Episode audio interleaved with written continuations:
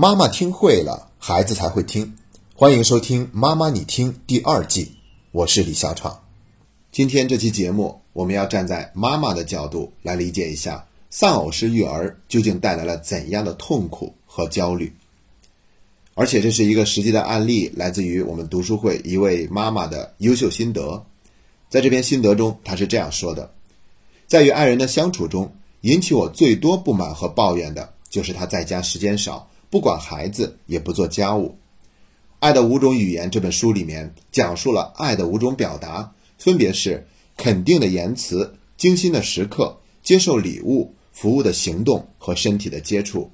我最想要的就是服务的行动。对我而言，爱人给予我的其他四种表达的总和都抵不上帮我做一些实实在在的事情，这样就能让我感受到他的爱和关注。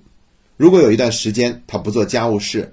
我就觉得他心不在家里，那在外面挣再多钱又有什么用呢？然后我心里就会衍生出很多的抱怨和不满。然后呢，这位妈妈是这样自我安慰的：有时候自己也觉得好笑，他多洗了一次碗就能代表他爱我吗？其实花钱很多的家务事都可以简化，又或者直接可以请人代劳。但是我知道，我真的在乎这些细微的点滴的行动的表达。那在我看完这篇心得的时候呢，我内心也觉得有些无奈，但是我还是去安慰这位妈妈，提醒她不能把改变现状的希望完全寄托在另一半身上，因为我们改变不了别人，我们可以明确表达自己的需要和请求，但对方是否满足，这并不是我们所能控制的，所以我们必须寻找更多的解决途径，也要学会给自己减压，允许自己做的不好。允许自己顾不过来，要承认自己不是万能的。如果累了，就让自己休息休息。比如不想做晚饭，就带着孩子出去吃，或者从外面买回来吃。不想做早餐，就简单的准备好面包和牛奶，早上只是煎几个鸡蛋，这样就简单一些。刷碗太累，就买一台洗碗机，还可以再买一个扫地机器人，这样也能代替自己的一部分家务。如果把所有的期望都放在爸爸身上，那这样就很容易失望，变得痛苦和焦虑。虽然我提了这么多的建议，但同时我也知道这些啊，终究还是没有解决根本的问题。就像这位妈妈说的那样，她真的在乎这些细微的点滴的行动的表达，而这不是一台洗碗机或者一个扫地机器人就能改变的。所以我还是想提醒这位爸爸，也是在提醒所有的爸爸们：赚钱养家，不就是为了这个家能变得更好？为了孩子能有更好的生活和教育条件吗？那除了赚钱，在家里一些力所能及的小事，为什么不也去做一做呢？既帮助了妻子，也体验了他育儿的不易。如果做一些小事就能让妈妈和孩子都感觉温暖开心，难道就不值得去尝试一下吗？实际上，爸爸带娃也是国际的潮流。比如今年上映的动画片《超人总动员二》，讲的就是这样的一个故事。里面说的是有一个神秘机构要帮助超人采取一些行动，来重新获得法律的支持，让他们的行动变得合法化。所以呢，就给超人家族提供了一个工作岗位。但是呢，他们居然没有选择爸爸，而是选择了妈妈去做一些事情。那这就让这个超人爸爸感觉很意外，心里也很不平衡。那接下来呢，两个人的身份就颠倒过来了：妈妈在外面拼搏不能回家，爸爸在家里照顾三个孩子。而且呢，大女儿刚刚进入青春期，有很多的烦恼，沟通起来也比较费力。正好和一个男孩的约会还被他爸爸给破坏了，然后爸爸就想了一些补救措施，但是女儿并不领情。大儿子呢正在上学，数学作业很复杂，虽然爸爸能够做得出来正确答案，但是儿子看不懂，说题目的解法并不对，所以他还要根据孩子的水平重新学数学，然后才可以去辅导孩子。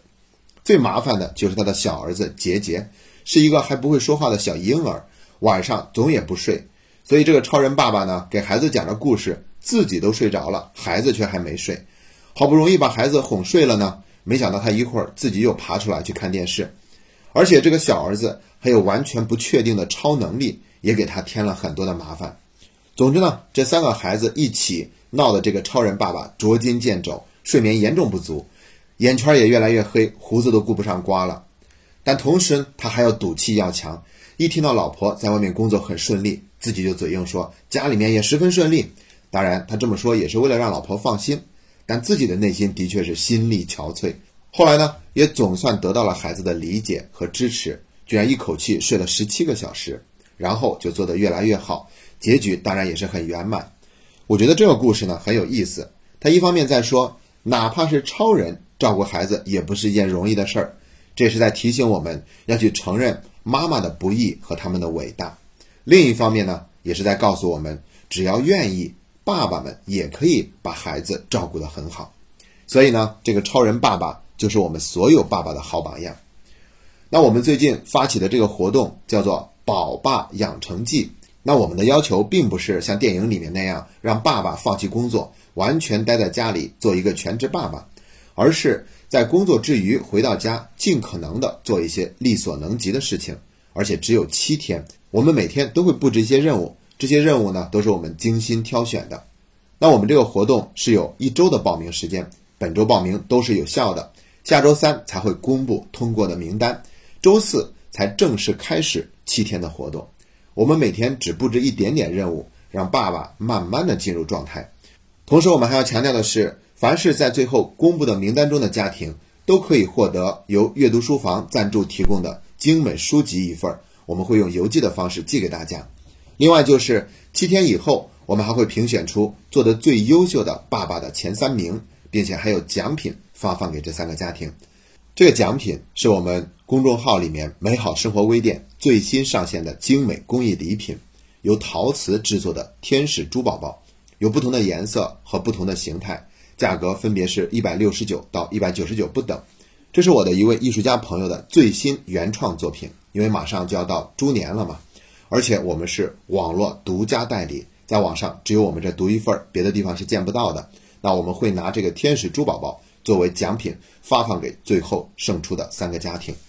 所以呢，我们是非常期待大家能够加入我们这个活动的。参加的方法就是扫描节目下方图片上的二维码，进入“妈妈你听”的微信公众号界面，或者你可以直接在微信里面搜索“妈妈你听”四个字，也能找到我们的公众号。然后在我们公众号下方回复“宝爸”两个字，就可以进入我们的申请表界面。